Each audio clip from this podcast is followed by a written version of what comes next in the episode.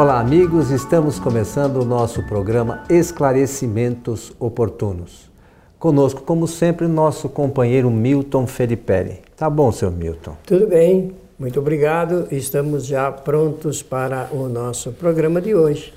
Quero saudar a todos, ouvintes e espectadores, desejando-lhes que os bons espíritos nos ajudem sempre.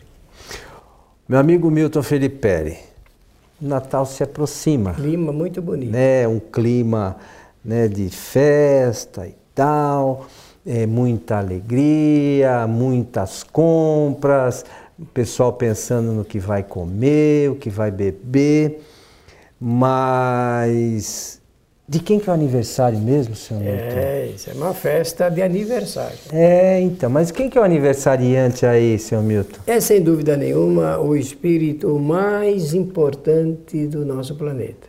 Com certeza, o mundo. É, ele escreveu uma página nova para a nossa terra, né? nossa querida terra. E com certeza ele faz justiça à lembrança do dia do seu aniversário. Jesus de Nazaré. Jesus de Nazaré. Nasceu e foi criado pelas, lá nas ruas da cidade de Nazaré. O... Existe uma questão aí que alguns estudiosos, historiadores vão buscar na, nas, nessa região informações, documentos e tal, e alguns chegam a comentar que essa não é realmente a data do nascimento de Jesus, mas é só uma referência. Pouco importa a data específica, né, meu? Até porque isso está, eh, digamos, é, fincado no psiquismo da humanidade e seria muito difícil, então, mesmo que todas as assertivas científicas aí de pesquisa levassem para uma outra data e realmente eu posso garantir que a data é outra, pelo simples fato de que na, no calendário romano, Jesus nasceu eh, no ano 748 da fundação de Roma. Então, realmente vai dar uma outra data, a não ser o dia 25 de dezembro. Mas não há como discutir esse assunto. Vamos é, mexer na, no ponto principal é, do seu trabalho, da sua missão, da sua obra, né? o que realmente do seu legado para a nossa humanidade. Segundo consta, Milton, na, na, na, nos livros da doutrina espírita, eu não me lembro exatamente em qual, eu vou falar o que eu estou pensando aqui, eu tenho certeza que você vai lembrar, é, acho que é na Gênese, que Jesus já tinha uma ligação da, na, com a Terra desde a sua criação. Ele já é um espírito muito antigo. É verdade isso? Não, você quer dizer, Jesus é um espírito muito antigo? Não, e que ele teve uma ligação Mas, com a com Terra certeza. desde a formação do planeta. Com certeza. É, ele demonstra isso na sua eh, capacidade de entender as leis naturais, as ciências e dominá-las. Então, com certeza, esse assunto ligado com a aglutinação dos elementos eh, para a formação geológica do planeta, ele deveria fazer isso com maior facilidade. E nós com um pouco mais de dificuldade. É, mas nós ainda somos aprendizes, a gente não, não tem ainda, estamos, muito, estamos todos ainda muito distantes, né, Milton, da, do nível evolutivo é, de Jesus, é, né? Com certeza, é um espírito de, de um alcance incalculável. Nós não temos ideia aonde estará agora em estágio Jesus de Nazaré, porque ele progrediu nesses dois mil anos, dada a sua condição rápida né, de, de usar a inteligência, a vontade, o pensamento, que são os atributos essenciais do espírito, ele está muito à frente do nosso, não do parou nosso naquele tempo, tempo não. nós imaginamos. Evolui não. e quando o espírito chega nessa condição, o objetivo dele é mais focado, né? não, claro. não se perde tanto quanto a gente ainda, que dá uma cabeçada aqui, dá uma cabeçada é lá. É o poder né? de síntese que, que realmente encanta, de saber como ele tem um poder de síntese fantástico, fantástico poder para exprimir ah, o seu pensamento, o seu conhecimento. Olha, nós só temos é, como legado 32 ou 33 parábolas que foram inseridas no Novo Testamento.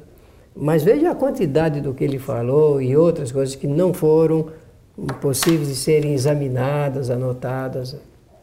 É, ô Milton, antes de a gente focar especificamente o Natal, o, o Natal eu queria, só para a gente aproveitar o, o momento, é, Jesus é o, segundo consta, é o espírito mais evoluído que já esteve no nosso planeta. Mas no universo, que é muito vasto, deve haver uma série de outros espíritos da mesmo nível, até mais evoluídos Mas, que, que certeza, Jesus. Com certeza. A gente já comentou isso aqui. Eh, Jesus, segundo consta, é o responsável pela Terra. É, é, digamos, é uma linguagem que nós usamos que falta a, a todos nós conhecimento, um conhecimento maior de como funciona isso. Mas certamente eh, Jesus ele é, ele é um dos espíritos que assumiu essa responsabilidade espiritual. Mas, voltando, do mesmo nível de Jesus, deve haver no universo uma imensidão de espíritos, com a sua, com o seu conhecimento, com a sua evolução. Com certeza. Basta a gente ver a quantidade de eh, galáxias que nós temos no universo. E dentro delas, é, um número considerável de planetas de estrelas. É, é só vai. considerar, a Via Láctea é um, é um, grão de areia no universo. É o nosso sistema solar é um grão de areia na Via Láctea. Isso Ou mesmo. seja, é, é, uma imensidão que, que a gente não faz nem ideia da grandeza da criação no seu todo, né, Milton? Mas foi bom você tocar no assunto para nós entendermos aquilo que você falou anteriormente, que é da grandiosidade desse espírito. E nós eh, não temos ainda noção do valor do significado de Jesus de Nazaré para nós, os seres aqui do nosso planeta. Portanto, deveríamos valorizar muito mais os seus ensinamentos de ordem moral, que é, por outro lado, o meio, o caminho para onde poderemos levar a nossa felicidade. Mas voltando Alcançar. ao nosso início agora, nesse período de Natal, é, parece que Jesus muitas vezes é um tanto quanto esquecido, né? É, as pessoas se lembram de uma série de outras coisas, normalmente, ou boa parte delas materiais, e se esquecem realmente da, dos ensinamentos de Jesus, que talvez seja aquilo de mais importante para nós como espíritos, é, termos como objetivo para a nossa evolução, né, Milton? Olha, é, alguns anos atrás, a, a, do ponto de vista da propaganda, Jesus perdeu para o Papai Noel. Papai Noel é ganhou triste. em matéria de imagem é, do Natal. E, mas pouco a pouco foi se resgatando é, esse essa imagem e nós temos que evidenciar melhor o significado do Natal em relação ao nascimento de Jesus e não em relação àquilo que Papai Noel pode vender. Porque Papai Noel é, uma criação é, de uma indústria de bebidas, né, de refrigerantes, e, nós não podemos colocar Jesus nessa mesma categoria. Jesus não é um produto a ser vendido numa banca de feira.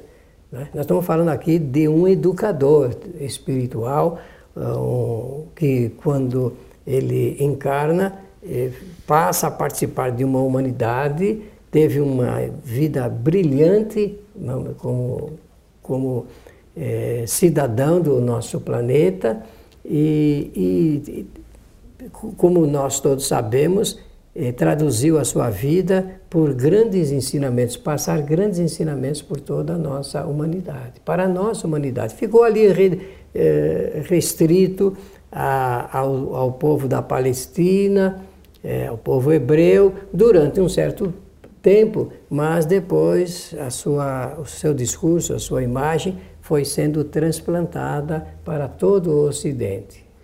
É, mas é, as lições morais que Jesus trouxe, talvez seja o seu grande legado para todos nós, né, Milton? Eu não tenho dúvida. Então, é, as pessoas talvez tivessem que buscar esses ensinamentos e nortear suas vidas nessa direção. Nesse sentido, Coelho, nós devemos agradecer aqueles que souberam aproveitar eh, o, o trabalho dos eh, chamados evangelistas, né? porque são redatores do Evangelho de Jesus. E sobraram os quatro que foram eleitos pela igreja para fazer parte do chamado Novo Testamento e no mesmo livro em que está contido também o Velho Testamento. O Velho Testamento e o Novo Testamento fazem parte da Bíblia católica e protestante. E nós temos que agradecer aqueles que fizeram esse trabalho inteligente de aproveitar esse material para oferecer à humanidade, porque senão não teríamos nada de Jesus, absolutamente nada, porque não há documento algum que prove que ele nasceu, que viveu, só esses eh, documentos do Novo Testamento.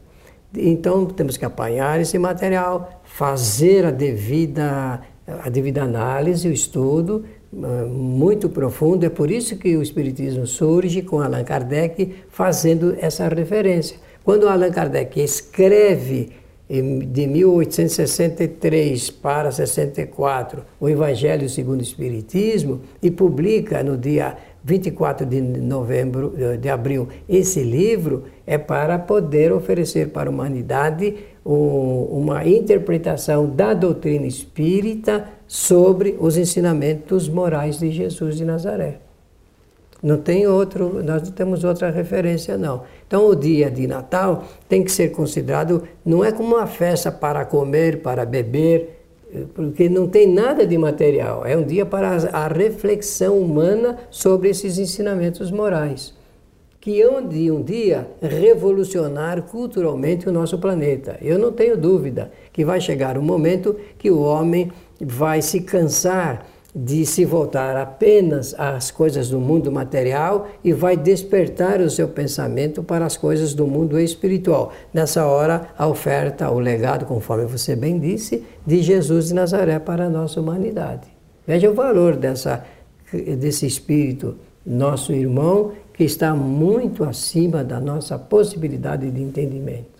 E Kardec já orienta também no, nos seus livros que os mais, os espíritos mais avançados orientam aqueles que estão um pouco mais atrasados. Se voltam, olha, ele para se auxiliar. volta para auxiliar. Olha então, que coisa, que imagem linda. Numa condição é, se a gente for pegar a escala espírita, Jesus está lá em cima já, já passou o nível dos espíritos bons, né, Milton? É, ele é considerado espírito, na época de Kardec, né, espírito superior, porque é, tem o conhecimento das ciências, né, a sabedoria e a extensão profunda da bondade, dessa qualidade. Bondade é uma qualidade exercida pelos espíritos que realmente são voltados ao bem. Então, nós, é, como nós já mencionamos, estamos longe de chegar ou entender o que é esse nível de conhecimento, né, Para fazer uma comparação pequenininha, mínima possível, é espírito superior e nós estamos ainda na condição de espíritos imperfeitos. Imperfeitos. Intelectual e moralmente falando. Intelectual, porque não nos aplicamos no conhecimento das ciências, não temos o conhecimento das ciências, nós não sabemos nem modificar a composição atômica da água. É, no centro espírita, pedimos aos espíritos superiores que isso. fazem isso. Imagine como é que nós estamos. Se nós soubermos, nós realmente vamos ali, nos aliviar de muitos males, só fazendo a mudança molecular da água, que lá no centro espírita chama-se água fluidificada, não é assim que chama? É. E realmente Jesus fazia isso é, com uma naturalidade incrível. incrível. E, e, nem o passe a gente sabe ainda Nada, exatamente, não. porque o, nós fazemos a nossa parte e os espíritos é que dão as qualidades realmente para os fluidos para que as pessoas que vão lá receber Olha o passe. Olha que interessante, né? você criou. No centro espírita, nós, como médiums, aplicadores de passe, nós oferecemos parte, parte de uma certa quantidade de fluidos que pelos espíritos são qualificados. depois eles combinam essa nossa parte com a parte deles e aí dirigem. Eles faziam isso numa questão de segundos, é, né? Vapt-vupt, como dizem, né? E é, transfere para a pessoa necessitada. Jesus fazia isso para aquela multidão de cinco De uma vez mil, só, né? Só no, no, uma palavra dele já estava fazendo esse encaminhamento fluídico. Fantástico. E, e Jesus, eh, ele não precisava de outros espíritos para fazer a transformação dos fluidos, né? Não. Ele fazia automaticamente, né? E, esse é o espírito do qual a gente está falando, né, Milton? E o que ele fez?